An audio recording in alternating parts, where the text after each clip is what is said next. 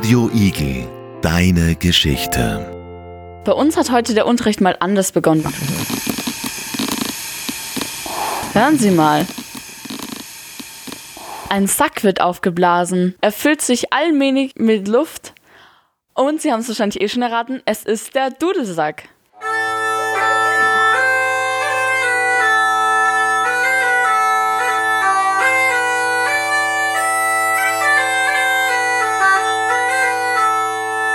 Bei uns ist heute eine Studentin, die uns heute ihren Dudelsack vorstellt. Herzlich willkommen im Studio. Danke, ich freue mich sehr, dass ich eingeladen wurde. Also aus was besteht denn der Dudelsack und wofür ist der große Sack? Der Dudelsack besteht aus Pfeifen unterm Sack. Die Pfeifen unterscheidet man zwischen einer Spielpfeife, die ähnlich einer Blockflöte ist, oder einer Schalmei, und den Bordunen, aus denen ein stetiger Grundton kommt, der einfach dafür da ist, damit das äh, Instrument voller klingt, la noch lauter ist und einfach die Musik unterstützt. Dann äh, hat der Dudelsack noch ein Anblasrohr, wo ich die Luft eben in den Ledersack eben reinblase. Aber es gibt auch Varianten, die haben einen kleinen Blasebalg, den man unter den rechten Arm dann schnallt und wo du dann kein Anblasrohr hast. Diese Dudelsäcke eignen sich dann eher, wenn man auch dazu singen möchte. Wann haben Sie eigentlich angefangen, Dudelsack zu spielen?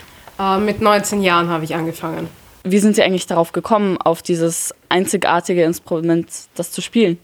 Äh, ich habe vor vielen Jahren, ich glaube, da war ich 13, einen Schnupperkurs äh, besucht für Dudelsack und Drehleier. Und da hat mich eigentlich die Drehleier mehr fasziniert, aber dann bin ich abgekommen zum Dudelsack. Woher kommt eigentlich der Dudelsack? Die ersten Vorläufer sind in Iran, Irak gefunden und und dann ist er mit den Jahrhunderten eben Richtung Europa gezogen, aber es gibt auch in Indien Dudelsäcke und erst relativ spät ist er überhaupt in Schottland aufgetaucht. Wissen Sie vielleicht, wo der Dudelsack erfunden wurde? Also erfunden weiß man es nicht. Dadurch, dass er eben aus Leder und Holz besteht, äh, gibt es halt wenig Funde bis gar keine Funde. Äh, die meisten Funde sind eher aus der Barock-Rokoko-Zeit und die paar mittelalterlichen Dudelsäcke, die man gefunden hat, hat man dann versucht nachzubauen.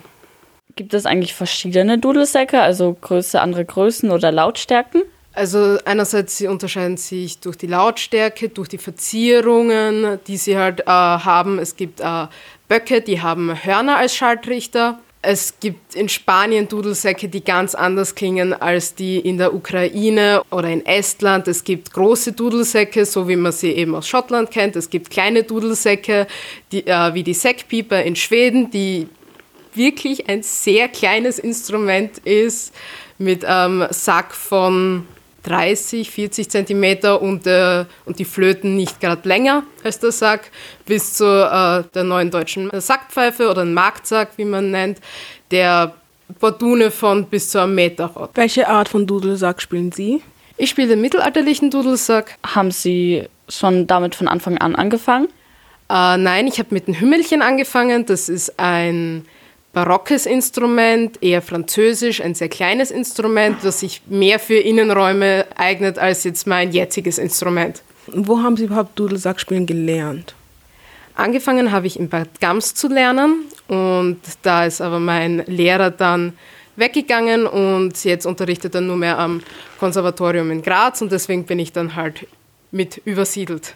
Kann man das dann überhaupt zu Hause einfach lernen, da es ja sehr laut ist und beim Anfang muss man es ja erst lernen?